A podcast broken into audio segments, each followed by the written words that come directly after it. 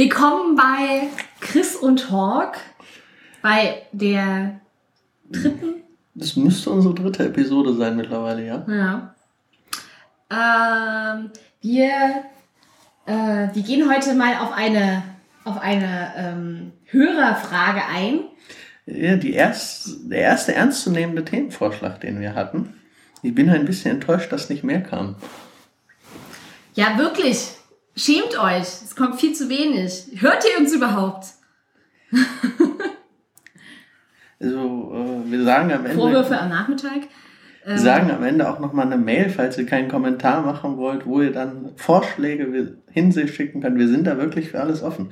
Ja, äh, was ist nur unser Thema heute, wenn wir schon Hörerfragen behandeln? Ähm, und zwar geht es um die Frage, wie wir denn überhaupt äh, auf die Idee gekommen sind, Autisten zu sein, wie es zu der Diagnose kam. Ja, äh, also bei mir, ich kam gar nicht auf die Idee, da waren andere schneller. Äh, bei mir auch. ja, das, man liest immer wieder äh, von diesen ganzen Autisten, die dann irgendwann selbst diese Erkenntnis hatten und ich habe das einem Arzt überlassen, aber ich bin wohl eh relativ früh diagnostiziert worden. Ja. Weiß nicht, wie alt warst du bei deiner Diagnose? Ähm, 22, 23. Das sind ziemlich genau zehn Jahre älter als ich. Du meinst später? Alter zum Diagnosezeitpunkt. Ja. Die, der, der, wie heißt der? Ähm, der auch bei, bei Autismus e.V. Hier, der auch, der hat auch ein Ding zu dir gemacht. Ja, Rainer. Rainer, genau. Der hat ja. Aspis e.V., aber. As, ja, irgendwie. Äh, der hat, ähm, der ist doch auch zehn Jahre lang, wusste er, dass er Autismus ist, wurde aber zehn Jahre später diagnostiziert. ja. in der Art.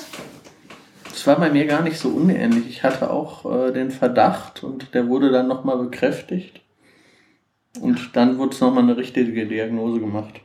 Wobei, äh, bei mir war es so, ich habe äh, in todesmutiger Vorbereitung auf diese Folge gestern eine ganze Stunde mit meiner Mutter telefoniert.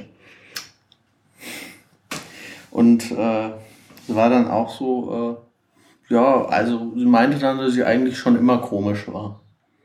Er hat es etwas netter gesagt, aber also irgendwie fing dann, als ich dann darüber sprach, weil ich war bei der Diagnose halt so ungefähr 13, sprich, ich habe das alles gar nicht so bewusst mitbekommen, fing sie dann irgendwie an zu erzählen im Alter von sechs Monaten, wo sie dann irgendwie erzählt, dass ich mich von einer Handvoll Leuten anfassen ließ und sonst äh, in tierisches Geschrei ausbrach. Okay. also das führte dann sogar so weit, dass ich echt äh, keiner aus der Verwandtschaft, äh, bis auf meine eine Oma, irgendwie überhaupt in der Lage war, meinen Babysitter zu mimen. Und ja, setzte sich dann halt relativ fort. Ich habe relativ spät angefangen zu sprechen. Wie spät? Äh, das hätte ich mir vielleicht aufschreiben sollen. Gedächtnis wie ein Sieb, ey. Ja, das ist das Alter. Ähm, relativ spät angefangen zu sprechen. Allerdings war dann da auch noch eine Mittelohrentzündung, also kann man nicht so genau sagen, wie es jetzt am Autismus lag. Und noch später angefangen zu laufen und dann auch äh, eher gewatschelt. Also wie jetzt.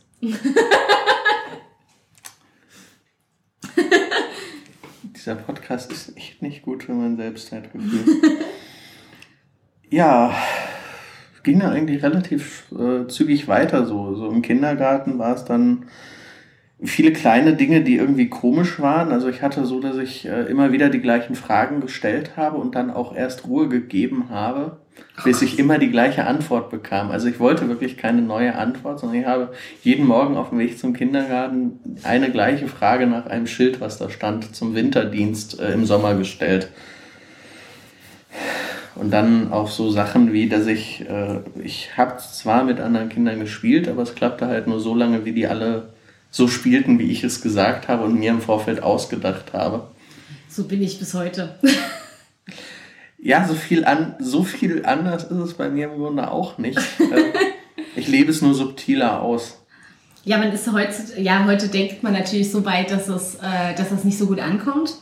Aber man weiß es und versucht sich dann ein bisschen zu zügeln, aber ähm, man, man ist Wenn man nicht direkt, aufpasst, kommt es durch. Es, bei mir total, ja. Also wenn ich da mich, wenn ich nicht drauf achte, weil ich auch immer der Meinung bin, dass das das Beste für alle ist. Und dann verstehe ich immer nicht, dass die anderen Leute das nicht auch so wollen, weil ich denke, das ist doch die beste Möglichkeit, das ist die cleverste, das ist die ökonomischste. Wie, äh, äh, äh ja, man hat sich halt lange darüber Gedanken gemacht, genau, dann, welche wie Wege kann man denn das anders tun? Und dann, dann will ich immer den Leuten, ist es denn gar nicht, ist es gar nicht boswillig, dass ich irgendwie möchte, dass die anderen Leute, dass sie, dass, dass sie keine, keine Stimme haben, sondern ich denke mir wirklich, es ist, macht es so wie ich, das ist das Beste für uns alle hatte ich eine lange Diskussion mit meinem letzten Mitbewohner über den besten Weg, den Küchenschrank einzuräumen. Na, das ist ja absurd. Aber ja, gut. Äh, er hat seinen Kram irgendwie reingeworfen und ich kam nicht mehr an meinen dran, ohne seinen andauernd rauszuräumen. So absurd war das gar nicht. Links, rechts? Ja, so habe ich es dann auch irgendwann eingeführt, aber irgendwie hat er sich darauf nie einlassen wollen. Welcher Mitbewohner denn von den 5000? Welche Nationalität diesmal? War es der Franzose oder war es der Russe? Ich weiß es gerade nicht mehr. Ich differenziere die mittlerweile äh, nur noch nach den Herkunftsländern, weil ich Deswegen mir die Namen nicht merken die Nationalität, kann. welche denn diesmal? ja, das stimmt. Es zieht sich echt bis heute durch. Ja. Naja, und äh, es kam dann auch so im Hort zu so einer Situation, wo es dann so war, ich hatte angeblich irgendeinen Mist gebaut und äh, wurde dann halt dazu verdonnert, auf dem Stuhl so lange zu sitzen, bis man mich abholt. Und sie haben dann halt vergessen, mich abzuholen. Und irgendwie war dann drei Stunden später und es hatte immer noch niemand dran gedacht, mich abzuholen. Und ich saß dann halt immer noch, weil man mir gesagt habe, ich müsse da sitzen. Ich finde das großartig. Also ich finde das nach wie vor die beste Anekdote zu dem Thema. Obwohl ich sowas, glaube ich, auch gemacht habe. Also jetzt nicht in diesem, genau in dem Kontext, aber äh, ganz, es ist ja bis heute so, wenn man mir sagt, ich soll auf Arbeit, ganz furchtbar. Weil ich habe ja eigentlich, ich habe ungefähr, ich habe eigentlich theoretisch vier Leute, die mir sagen, was ich tun soll. Jeder sagt es aber anders und jeder macht es anders. Ähm, also wenn ich, das ist am besten ist es abends zu arbeiten, wenn keiner mehr da ist, wo ich einfach tun kann, was ich will, dann bin ich auch am schnellsten. Aber sonst ist das immer schwierig, weil die meckern dann, ja, warum hast du das denn nicht so gemacht? Ja, weil die gesagt haben, du machst das so. Ich, äh, ich neige nicht dazu, selber selbstständig zu denken, weil ja die Leute, also was das betrifft, zumindest was diese Arbeit betrifft, weil. Du füllst, führst Aufträge so auf, wie genau. sie dir gegeben werden. Und wenn, das ist total verwirrt, das ist super anstrengend. Ich werde immer hingestellt, als wenn ich total faul wäre, wenn ich Dinge irgendwie anders mache. Dabei, ähm, aber die Leute verstehen das nicht so wirklich. Ja. Hoffentlich hört keiner meiner Arbeitskollegen diesen Podcast. Im Grunde finde ich euch alle ganz super. ja, wenn sie hören, kommen sie ja vielleicht mit etwas Glück auf die Idee, sich einfach mal auf eine Arbeitsweise zu einigen. Ja, meine eigentliche Chefin, die weiß das, dass die nervt das auch total. Und die hat auch Verständnis dafür, wenn ich das so und so sage. Aber die anderen, die quasi die Nicht-Chefs, die, die stehen ja nicht im Laden. Äh, die stehen dann im Laden im Gegensatz zur Chefin, so rum. Äh, nee. Ich rede jetzt nicht von meiner Oberchefin, sondern meiner Abteilungschefin. Ah, okay. Genau. Ist ja auch egal. Eigentlich kein interessantes Thema. Nur ist es drin. Ähm, ja, äh, bei mir war es dann auch so, äh, ich hatte spannenderweise kein Problem mit irgendwelchen äh, Ferienaktionen, Freizeitfahrten etc. Das war aber dann, wie ich im Nachhinein erfahren habe, nur so, äh, weil meine Mutter sich da immer unheimlich viele Gedanken darüber gemacht hat, wie sie mich jetzt am besten darauf vorbereitet. Also es war so, sie hat dann versucht, den richtigen Zeitpunkt abzupassen, an dem sie mir sagt, dass da was ansteht und äh, wie das ablaufen wird und etc. Das durfte sie aber auch nicht zu früh machen, weil sonst hätte ich mir zu viele Gedanken gemacht und wäre zu nichts mehr gekommen. Aber wenn sie es zu kurzfristig gemacht hat, wäre es zu spontan gewesen. Und äh, also meinte sie, dass sie da durchaus ziemlich äh, viel Fingerspitzengefühl stellenweise aber, zeigen musste. Da hast du aber echt Glück. Also ich kann davon nicht sprechen bei meiner Mutter. Also die, es ist nicht immer schlecht, ein Pädagogenkind zu sein. Ja, das stimmt. Also weil das ist echt, also da hast du wirklich Glück gehabt. Ja, hatte ich eigentlich auch in der kompletten Grundschule. Ich hatte eigentlich auch äh, also es, ich war zu dem Zeitpunkt halt immer noch undiagnostiziert. Die Diagnose kam, wie gesagt, mit 12, 13 und es ging dann auch in der Grundschule weiter. Ich äh, meine Mutter hat halt mit der Lehrerin gesprochen und gesagt, so, also das und das sind die Probleme. Keine Ahnung, woher sie kommen, aber er ist halt so. Und die Lehrerin hat gesagt, ja, ist okay, kriegen wir hin. Das ist ja cool. Das Glück hat mein Bruder jetzt zum Beispiel nicht. Ich hatte das auch nicht. Also äh, hat sie dann irgendwie, ich hatte in der Grundschule auch nie Probleme mit meinen Mitschülern nennenswert. Also immer mal wieder kleinere, aber nie so, dass es sich jetzt ausgereizt hat. Ja, in der Grundschule war das bei mir auch noch nicht so extrem. Das war dann erst später. Das war so ab der. Also richtig, richtig dramatisch war es dann ab der siebten. Also wo es dann richtig, mhm. richtig krass wurde. Davor war, hm, okay, so. Es funktioniert halt. irgendwie. Hm? Es funktionierte irgendwie, aber auch es nicht gut. Funktionierte, aber ja, es funktionierte schon. Ich hatte halt Freunde, es war in Ordnung. Also ich habe es jetzt nicht als wahnsinnig schlimm empfunden. Ähm, dann halt ab der siebten war es halt richtig krass. Also wo, wo, dann, wo man wirklich sagen kann, da war es richtig schlimm. Aber ähm, davor war eigentlich immer irgendwie halbwegs in Ordnung. So. Ja, ich hatte in der Grundschule noch den ultimativen Vorteil. Ähm, in, nach der ersten Klasse ist einfach mal ein kompletter Gruppentisch sitzen geblieben. Weil alle geschlossen, weil die alle untereinander gequatscht haben und der keiner ersten. was gemacht hat. Hm? Die haben alle irgendwie, also sitzen geblieben gab es da halt noch nicht so wirklich, aber.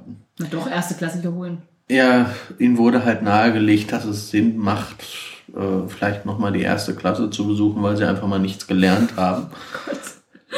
Und dann war die Klasse schon mal deutlich kleiner und wir waren am Ende der vierten Klasse mit mir 14 Leute. Damals war das ja noch so. Damals gab es ja dieses, äh, diese extreme Fusionierung noch nicht so extrem, wie ja. es die heute gibt. Das ist stimmt, das ist ich. Man hat das richtig bei mir auch gemerkt bis, äh, bis, bis zum Schluss hin, dass es immer, die Klassen wurden immer größer, weil immer mehr fusioniert wurden. Das fing ganz klein an, wurde dann immer. Ja, maximale Klassengröße liegt mittlerweile bei 34 Leuten. Das ist. Ja. Äh, nee, bei uns war das normal. Das ist absurd. Das ist viel zu viel. Ja, also das ist die maximale erlaubte vom Schulamt Richtlinie. Aber es sind ja nicht mehr Schulen geöffnet. Ja. Also wo sollen die Schüler hin? Irgendwo müssen sie ja hin, ne? Im Moment machen sie ja eher zu. Na, meine ich ja. Es hm. wird ja nicht mehr, das meinte ich ja, also das ist ja das Problem. Dass das so, ne? ne und dann ging es halt auf die weiterführende Schule, nachdem wir am Ende 14 Leute waren. Und wo dann auch so der Punkt war, ja, also fachlich hätte ich es schaffen können, aber irgendwie waren sich alle recht einig, dass ich so wie ich äh, von der Persönlichkeit her bin, in einem Gymnasium vor die Hunde gehen würde. Einfach so. durch den Druck.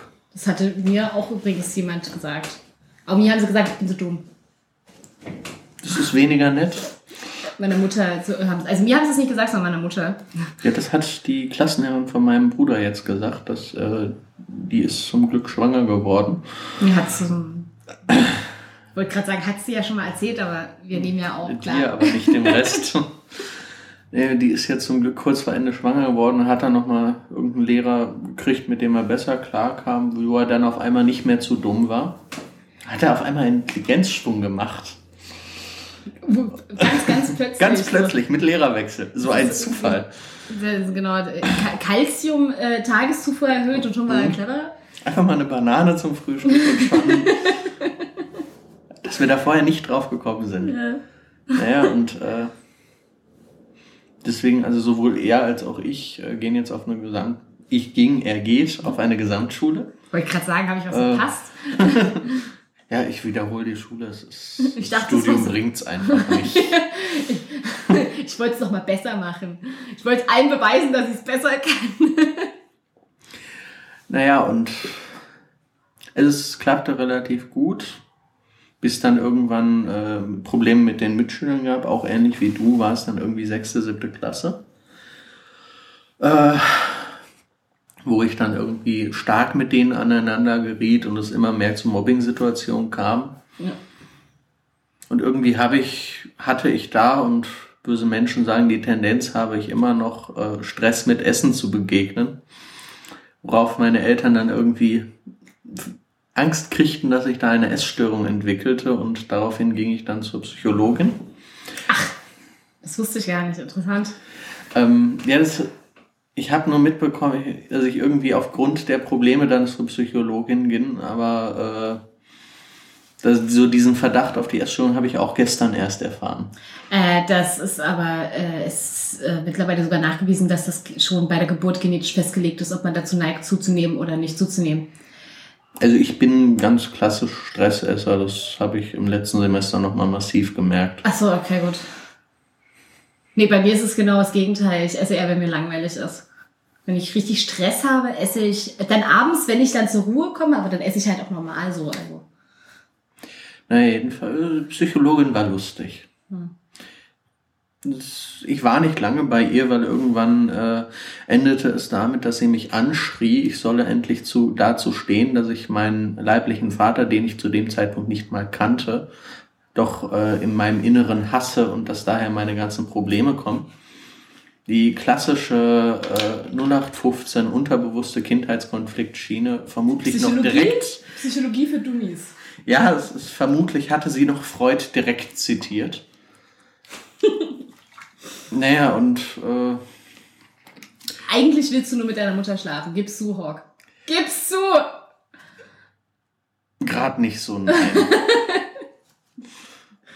naja, und irgendwie, nachdem sie mich dann wirklich eine Viertelstunde anschrie, kam man dann noch im Allgemeinen zum Schluss, dass das vielleicht nicht die beste Psychologin ist, die man nicht mehr denken konnte.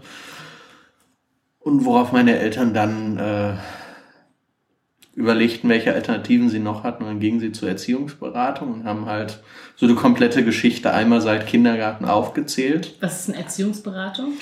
Ähm, das ist im Ruhrgebiet gibt es das eigentlich relativ häufig. Mir eigentlich müsste es das auch geben. Also es würde mich sehr Also irritieren, wenn nicht. braucht man die Erziehungsberatung? Es ist im Grunde eine. Aufgrund der ganzen Industrie, da ist das. Ne? Ja, wir können nur Maschinen, wir können nicht Kinder. Genau. Jedenfalls äh, ist das im Grunde ein Angebot von der Stadt. Ist, dann können Eltern halt hingehen, wenn sie irgendwie sagen, okay, ich komme hier nicht mehr klar, es ist, ich brauche mal Hilfe.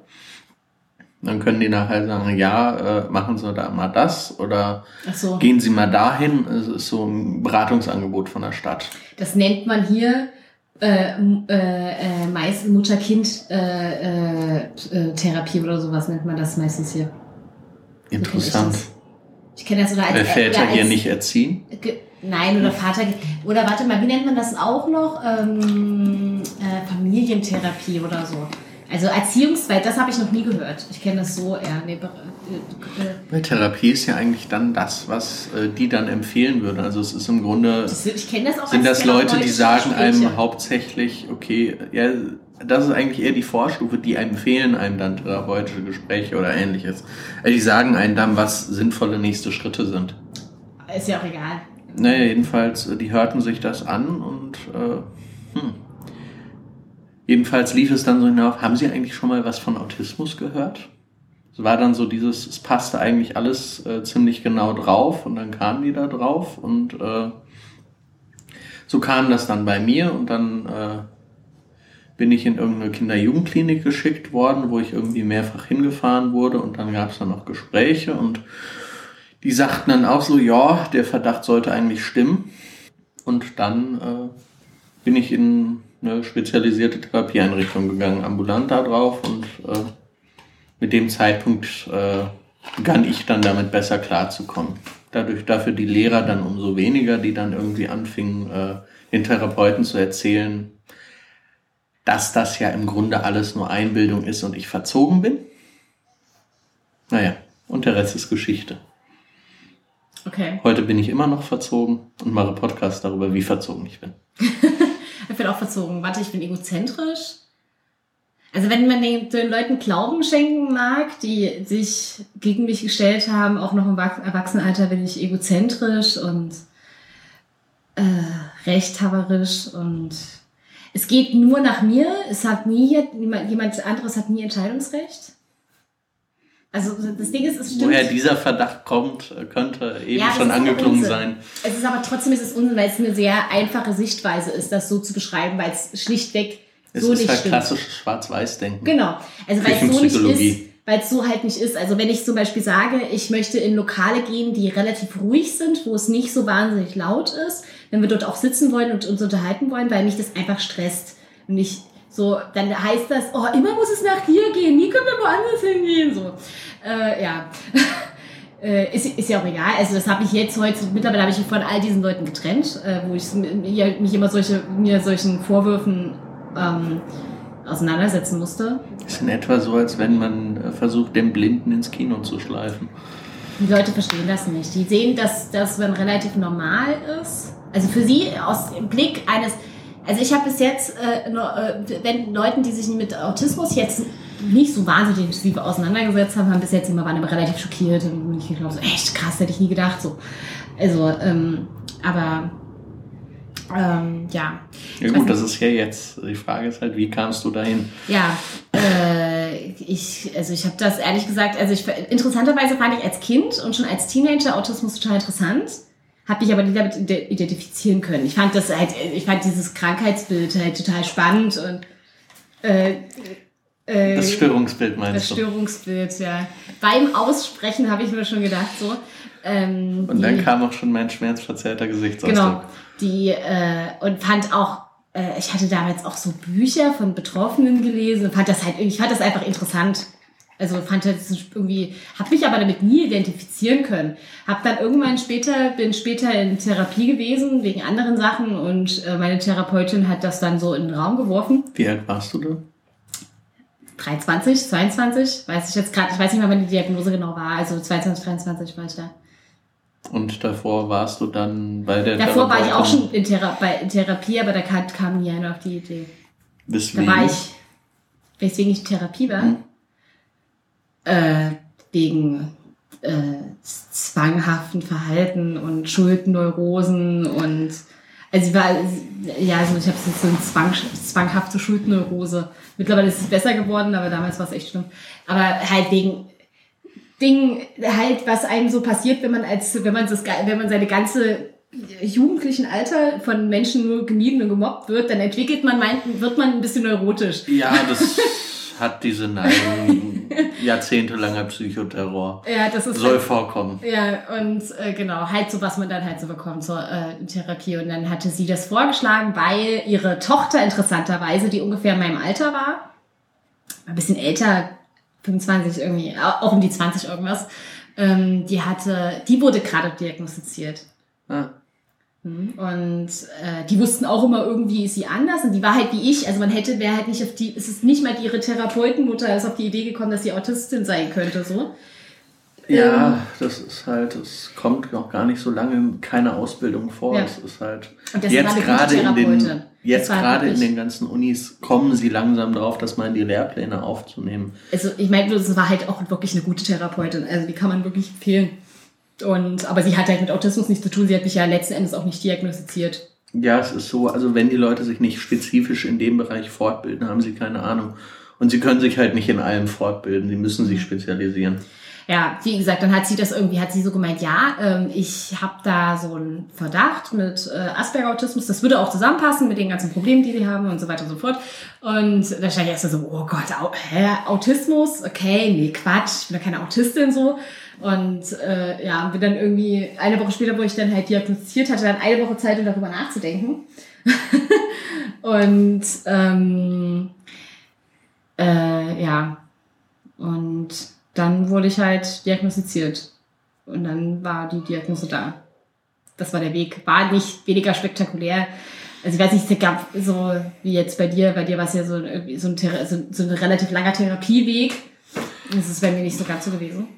Also ich habe ja noch Kontakt mit äh, vielen anderen Betroffenen, dadurch, dass ich in der Selbsthilfearbeit bin, äh, höre ich wahnsinnig viel an Geschichten und äh, die meisten davon haben das Potenzial direkt aus einem Horrorfilm zu entstanden. Also es ist, wir sind beide echt noch relativ jung diagnostiziert. In der Generation, in der wir gerade wegen ist deins, glaube ich, noch ein relativ normales Alter, weil jetzt gerade äh, Viele. beginnen durch das ganze Medienspektakel an, auch Psychologen darauf aufmerksam zu werden. Und äh, mittlerweile liest man selbst genug darüber, dass man irgendwann drauf stoßen kann. Die, die, die Mutter hier von Asperger Frauen?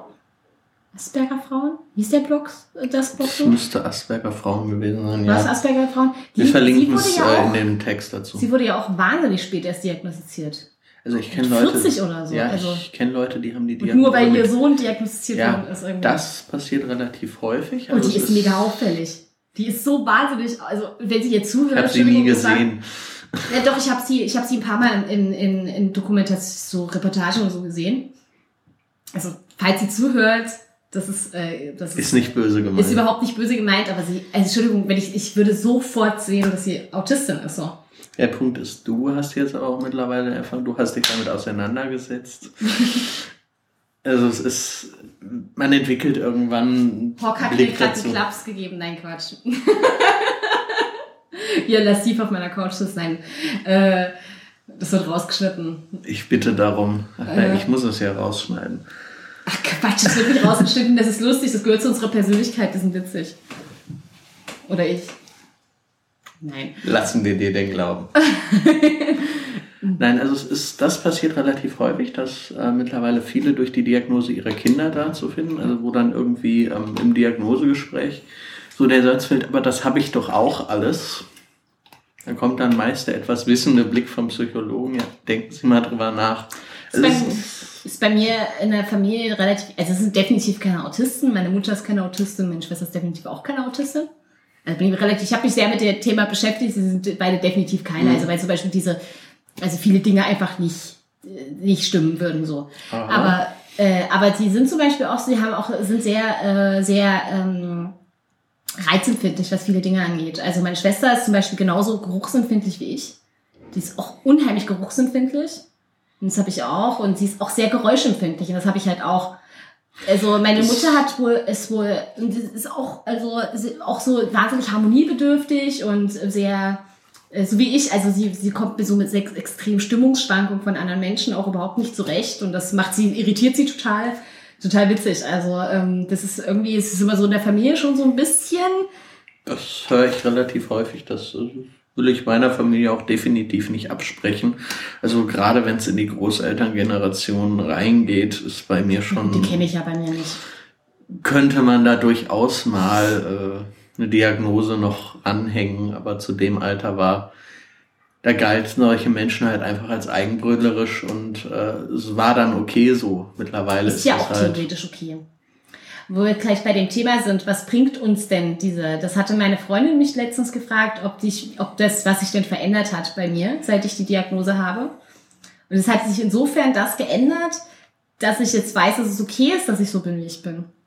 Also es ist, ähm, es ist so, ich fand es, äh, ich habe mir unglaubliche Selbstvorwürfe früher mal gemacht, dass ich so bin, wie ich bin. Ich dachte mir, ich bin ein schlechter Mensch also das ist, dass ich nicht irgendwie wirklich ernsthaft, also ich habe wirklich gedacht, ich bin, ich komme später mal in die Hölle so in etwa. Also ich habe richtig gedacht, ich bin einfach ein ganz, ganz, ganz schlechter Mensch, der das, äh, der einfach nicht gut sein kann. Also es klingt bei mir, dass immer so eingepflanzt worden ist der Gedanke, dass ich ein schlechter Mensch bin, dass ich die Dinge, die ich tue, sind nicht okay so ne. Ähm, und die, äh, das war dann, dann habe ich mich mit der Thematik auseinandergesetzt und habe äh, festgestellt, das ist alles irgendwie in Ordnung, weil auch das, was mir immer gesagt wurde, wie ich angeblich bin, auch eigentlich nicht stimmt. Wie, was ich vorhin sagte, mit dem, was mir gesagt wurde, egozentrisch und so weiter und so fort. Also, weil zum Endeffekt bin ich gar nicht so. Es sind halt Dinge, du wirkst so halt erscheinen. manchmal so, wenn man nicht viel versteht. Hm? Du wirkst halt manchmal so, wenn man es nicht na, versteht. Ja, wenn man mich auch nicht kennt. Hm. Also wenn man nicht weiß, was ich gerade genau damit meine. Und das ist einfach, diese, diese ganzen, passen auch einfach nicht in mein, äh, überhaupt nicht zu meinem Charakter eigentlich. Also eigentlich äh, so. Hm. Ja, was hat mir die Diagnose gemacht, das Bruder? Also ich, also was sehr viel gebracht hat, war, dass ich dann gelernt habe, irgendwie, okay, äh, ich habe Grenzen, vielleicht sollte ich die dann auch mal berücksichtigen. Das, ja, das ist so ich aber bei mir vorher schon bis gemerkt. zum, dass ich dann nicht bis zum äh, Zerbrechen weitermache und äh, sondern halt einfach mal sage, so, und jetzt ist hier mal gut, äh, ich gehe jetzt nach Hause, schönen Tag noch. Also das, das habe ich wirklich mühevoll lernen müssen. Ich weiß nicht, ob ich das ohne den Diagnosekontext so gelernt hätte. Und ich meine, grundsätzlich, äh, Doch. es hat mir unheimlich bei der Selbstreflexion geholfen. Ja. Also ich verstehe mich selbst jetzt. Ich weiß, warum ich so reagiere, wie ich reagiere. Und ich habe auch bessere Chancen, wenn ich irgendwie nicht so reagiere, wie ich gerne hätte, dass ich dann auch daran arbeiten kann. Das meinte ich gerade damit, wo ich äh, mit dem gerade sagte, es hat mir, dass ich das okay ist, dass ich so bin, wie ich bin. Und mich, dass ich halt mich selbst verstanden habe. Also verstanden habe, warum ich die Dinge, ich tue, warum ich sie tue. Aber trotzdem hättest du es irgendwann gemerkt, dass du an deine Grenzen kommst, weil ich hatte die Diagnose Spätestens, nicht. wenn der Zusammenbruch gekommen wäre, hätte ich es dann gemerkt. Also ich hatte die Diagnose ja mit 22. Also ich bin ja damals auch unter anderem mit in die Therapie, weil ich ja einfach einen Burnout hatte. Also mit 22 einen Burnout muss man auch erstmal schaffen so. Und Höre ich von Autisten äh, mittlerweile zunehmend öfter. ja, ja, klar, von Autisten. Aber normalerweise ist es jetzt nicht gewöhnlich, dass man mit 22 einen Burnout hat. So, ne? Also ist jetzt Wenn man nicht gerade den Mörderstudiengang hat. Und wenn man nicht gerade nebenbei noch 48 Stunden arbeitet und äh, noch ein, weiß ich nicht, also das, die meisten Leute kriegen das halbwegs so unterm Hut oder so. Das Ding ist auch, der Witz ist ja auch an, das ist ganz oft bei Burnout-Patienten so, dass sie das ja, dass diese Vorzeichen für Burnout nicht gemerkt werden, weil man eigentlich schon im Burnout drinsteckt. Also man stumpft einfach, bei mir ist es auch so gewesen, bei vielen anderen habe ich das auch gehört, dass sie einfach irgendwann, dass sie eigentlich ein halbes Jahr bis ein Jahr eigentlich gar nichts mehr spüren. Also dass sie einfach nur weitermachen und dann wirklich im, richtig drinstecken. Und das ist zum Beispiel, wenn man einfach nur erschöpft ist, nicht so. Man merkt, wie erschöpft man ist. Und das habe ich auch nicht gehabt. Ich war einfach völlig stumpf. Ich habe einfach gemacht. Und dann, als ich dann den Zusammenbruch hatte, dann habe ich erst gemerkt, wie erschöpft ich bin. Das hatte ich in der Light-Variante jetzt nach dem letzten Semester. Eigentlich noch nicht so extrem. Also, Ich hatte das das nach meinen Prüfungen jetzt auch wieder, ja. man merkt halt erst, wenn man aus der Situation raus ist, wie schlimm es eigentlich wirklich gerade war. Aber halt auch einfach, weil man so fokussiert auf das Ziel Das ist. ist ja auch gut. Sonst würde man ja nie was erreichen. Solange es richtig dosiert ist, ist es gut. Ja, also das ist schon äh, in Ordnung, dass das so, dass man im Nachhinein erst merkt. Ich habe eine witzige äh, Anekdote zu dem, äh, zu, zu, zu meinen Auffälligkeiten. Also ich war, glaube ich, als Teenager und als Kind schon relativ auffällig. Ich weiß jetzt aber ehrlich gesagt nicht mehr so viel. Ich weiß aber, dass ich zum Beispiel als Kind und als, also bis ich ungefähr elf, zwölf war, habe ich ähm, meinen Freunden einen äh, selbst angefertigten Fragebogen gegeben, also meinen potenziellen Freunden äh, einen Fragebogen gereicht zum Ausfüllen, wo so Dinge drin standen, wie wie sie begrüßt und verabschiedet werden wollen. So, so Dinge, die, also so soziale ähm, Situationen, die andere halt einfach machen. Wo, wo, war, wusste ich damals tatsächlich nicht, aber für mich war das ja normal, dass ich es nicht weiß. Ich dachte, das ist bei anderen auch so. Und deswegen war das völlig okay für mich, den Fragebogen zu geben. So Ich richtig schön zum Ankreuzen oder? Ja, mit Vorgaben. Oh, sehr schön.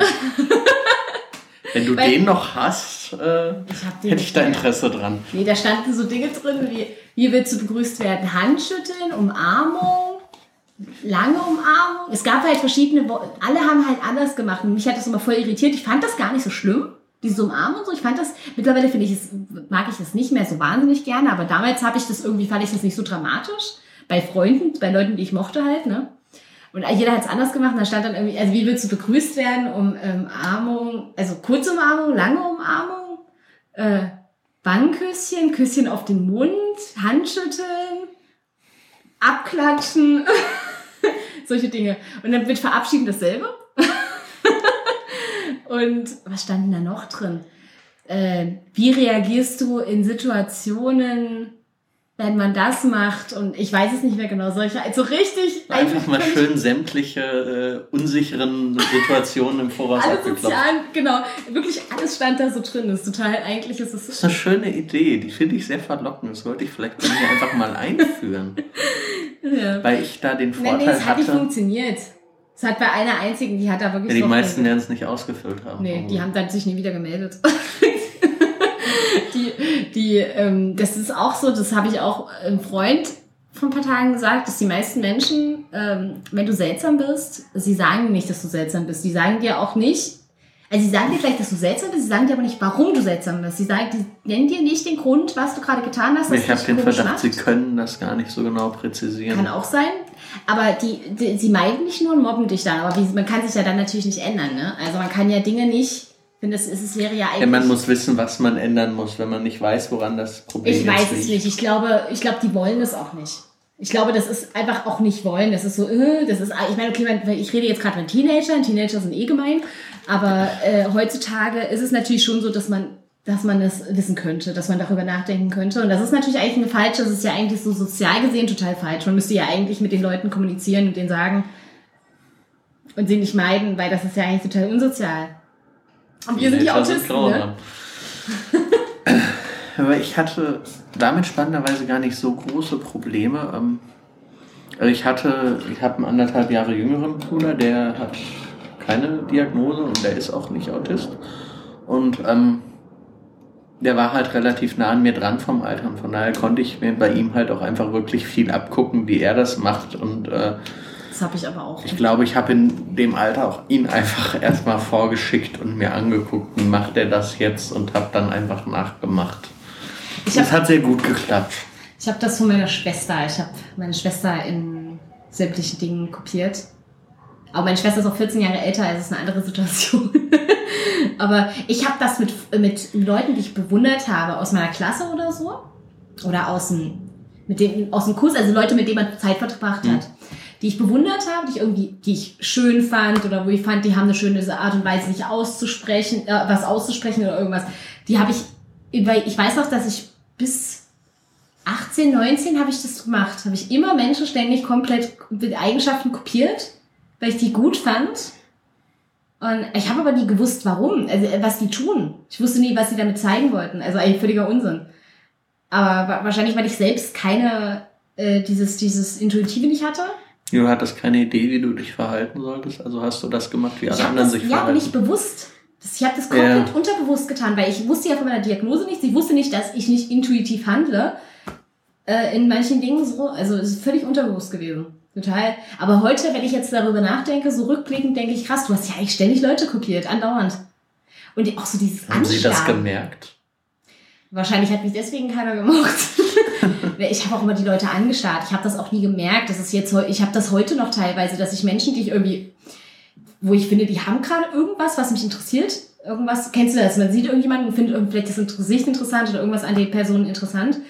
Dass ich das nicht merke, wenn ich die Leute richtig lange intensiv anstarre. Ich krieg das nicht mit. Äh, Ich weiß, dass ich das, ich habe das lange getan, habe es irgendwann gemerkt äh, Ich weiß, und achte da mittlerweile bewusst danach. drauf. Ich krieg's mittlerweile auch mit, wenn ich's tue und äh, Ich auch, aber bemühe mich dann, es unauffälliger zu tun. Ich glaube, ich bin auch nicht mehr so auffällig wie früher, aber es ist, ich merke es immer noch, wenn mir jemand zum Beispiel entgegenkommt und der, die Person irgendwas hat, dass die, dass sie völlig irritiert ist und dann merke ich, okay, du hast die Person angestarrt, weil ich das wirklich in dem Moment einfach nicht, ich mache das nicht absichtlich. Ich starre niemanden an, weil ich ihn verurteile oder irgendwas, sondern ich merke es nicht, dass ich die, ich weiß, dass ich die Person angucke, aber dass ich, dass die Person das ja mitbekommt, dass sie gerade angestarrt wird, das ist mir in dem Moment immer nicht bewusst. Immer erst im Nachhinein, wo ich dann denke, ah, scheiße.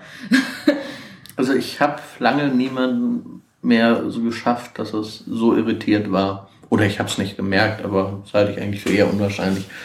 So, ja, gut. Ähm, Ich glaube, wir sind erstmal durch mit dem Thema. ja, wir haben, Weitestgehend. Wir haben jetzt gar nicht wir haben jetzt auch noch viel anderes aus unserem Alltag so erzählt, gar nicht, äh, gar nicht ausschließlich auf die Diagnosegeschichte. Nee. Aber ich glaube, es wird nicht langweilig sein. Ich hoffe es.